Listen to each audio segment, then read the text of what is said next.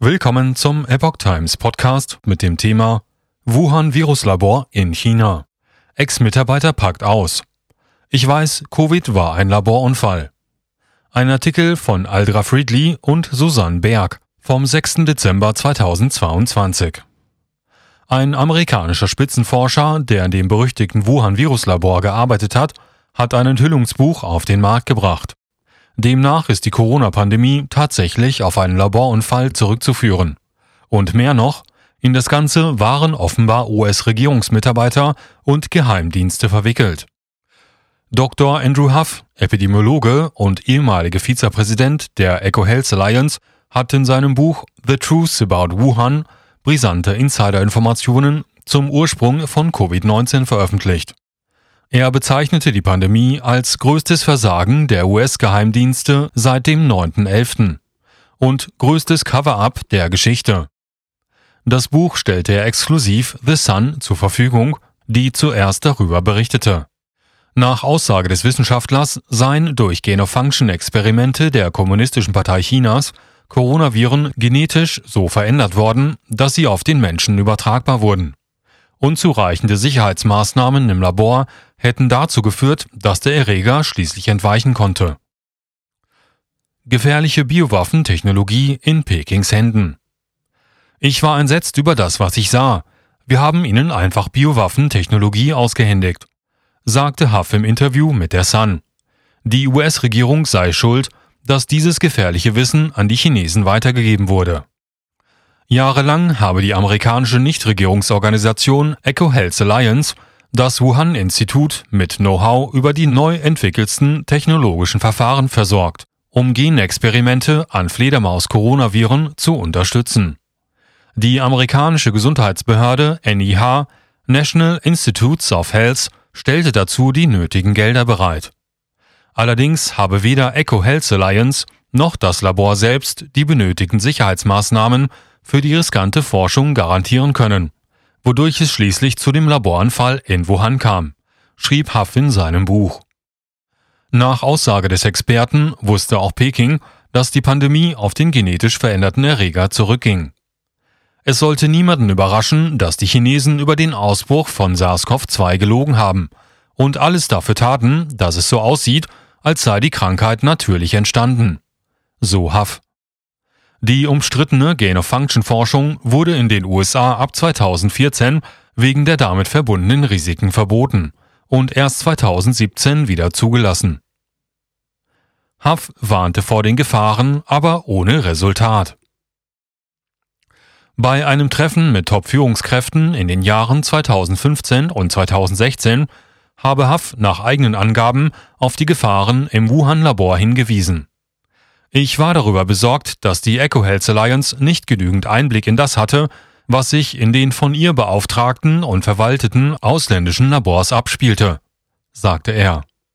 Haft zufolge hätten US-Regierungsbeamte im Januar 2018 wiederholt hinsichtlich der Biosicherheit im Labor in Wuhan gewarnt. Es wurde ein großer Mangel an Experten festgestellt. Als Covid-19 Ende 2019 auftauchte, seien China und einige Regierungsmitarbeiter im Außenministerium sowie Verteidigungsministerium in den Vertuschungsmodus übergegangen, so Huff. Es sah aus wie eine riesige Geheimdienstoperation. Außer der mangelhaften Sicherheitslage in dem Labor sind dem Epidemiologen noch weitere seltsame Dinge aufgefallen. Das Predict-Programm habe nicht die Daten gesammelt, die es hätte sammeln sollen, sagte Huff gegenüber der Sun. Er vermutet, dass es bei der Forschung nicht darum ging, künftige Pandemien zu verhindern, künftige Pandemien zu verhindern, wie offiziell angegeben, sondern darum, Funktionsgewinne zu erzielen oder um nachrichtendienstliche Informationen zu sammeln, so der Epidemiologe weiter. Vermutlich haben die USA das Projekt genutzt, um die Biowaffenfähigkeit ausländischer Labors einschließlich des Wuhan-Labors zu bewerten. Es sah wie eine riesige Geheimdienstoperation aus so Huff. Im Jahre 2016 verließ Huff die Eco Health Alliance. Grund dafür waren die vielen ethischen Bedenken bezüglich der wissenschaftlichen Arbeit und der Eco Health Alliance als Ganzes, wie er selbst sagte. Ende 2019 sei ihm allerdings eine Stelle bei der Defense Advanced Research Projects Agency angeboten worden, für die er eine Top-Sicherheitsfreigabe benötigt hätte. Dr. Huff glaubt mittlerweile, dass er lediglich für diese Stelle angefragt wurde, um ihn in dieser Angelegenheit für den Rest seines Lebens zum Schweigen zu verpflichten. Anfang der Pandemie hatte er die Laborleck-Theorie vertreten.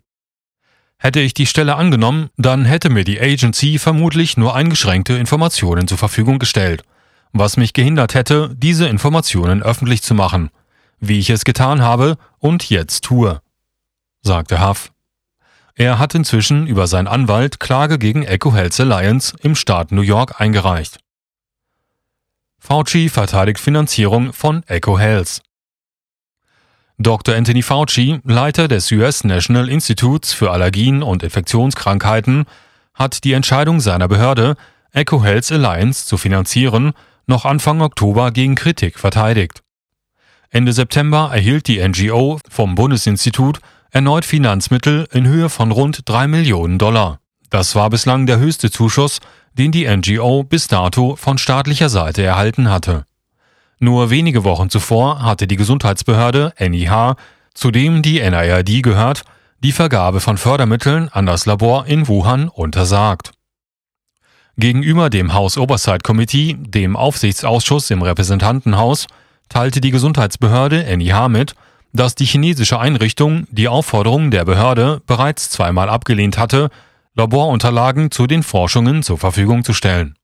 Als Fauci bei einer Gelegenheit gefragt wurde, weshalb er trotz Eco Health Alliances in transparenter Vorgehensweise die Organisation weiterhin finanziere, sagte er, er halte es für falsch, dass die Vereinigten Staaten keine anderen Bereiche einer Institution finanzieren dürften, nur weil sie einmal etwas Schlechtes finanziert hätten.